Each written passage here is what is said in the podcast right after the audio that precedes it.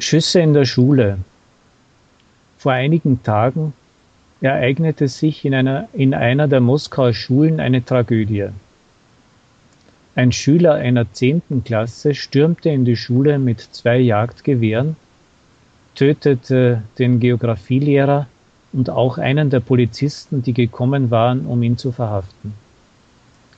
Das heißt, dass dieser 15-jährige Jugendliche gut lernte und dass er nur mit Geografie hin und wieder Probleme, dass es nur mit Geografie hin und wieder Probleme gab.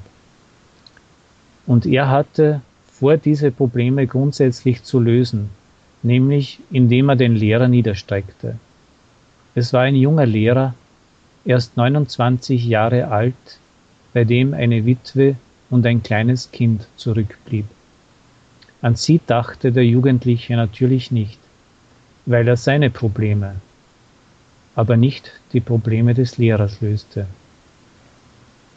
Wenn wir also früher nur von Gewalt und Grausamkeiten in amerikanischen Schulen lasen, so sind diese nun auch zu uns gekommen. Wenn man über die Gründe spricht, dann kann man wahrscheinlich einige herausheben. Erstens, die Gewalt auf der ganzen Welt hat zugenommen. Terrorakte in verschiedenen Ländern, Bürgerkriege in einigen arabischen Ländern, Widerstand in Kiew, der manchmal in Kämpfe übergeht, unerwartetes Aufflammen von Aggression in der Art bestialischen Hasses auf alles beim Norweger Breivik. Zweitens die labile Psyche des Jugendlichen, einerseits voll unmäßiger Ambitionen und andererseits voll Unverständnis dafür, dass der Tod für immer ist, dass man nicht wie im Computerspiel ein neues Leben erhalten kann oder das Spiel von neuem beginnen.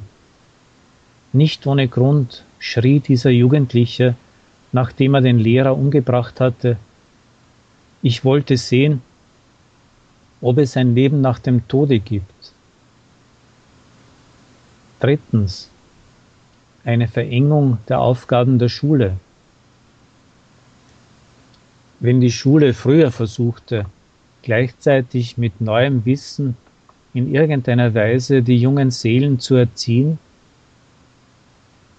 wenn auch nur über Literaturstunden, so hat sich jetzt ihre Rolle auf die Servicefunktion Wissensquelle eingeengt. Mit der Erziehung beschäftigt sich jedoch jetzt weder die Schule noch die Familie, in der die Eltern mehr darüber nachdenken, wie und wo sie Geld verdienen können, als über die Erziehung der Kinder. Nun und schließlich viertens, dieser Vorfall zeugt davon, dass zumindest Russland nicht bereit ist, dem amerikanischen Gesetz über das Recht des Waffenerwerbs zu folgen.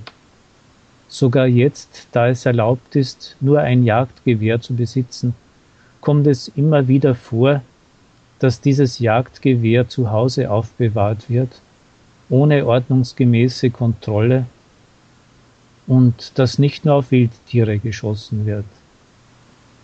Es ist schade um den Lehrer und um den Polizisten, die für nichts umgekommen sind, einfach deshalb, weil ein Schüler nicht mit seiner Benotung zufrieden war und bereit, sich dafür an einem anderen zu rächen.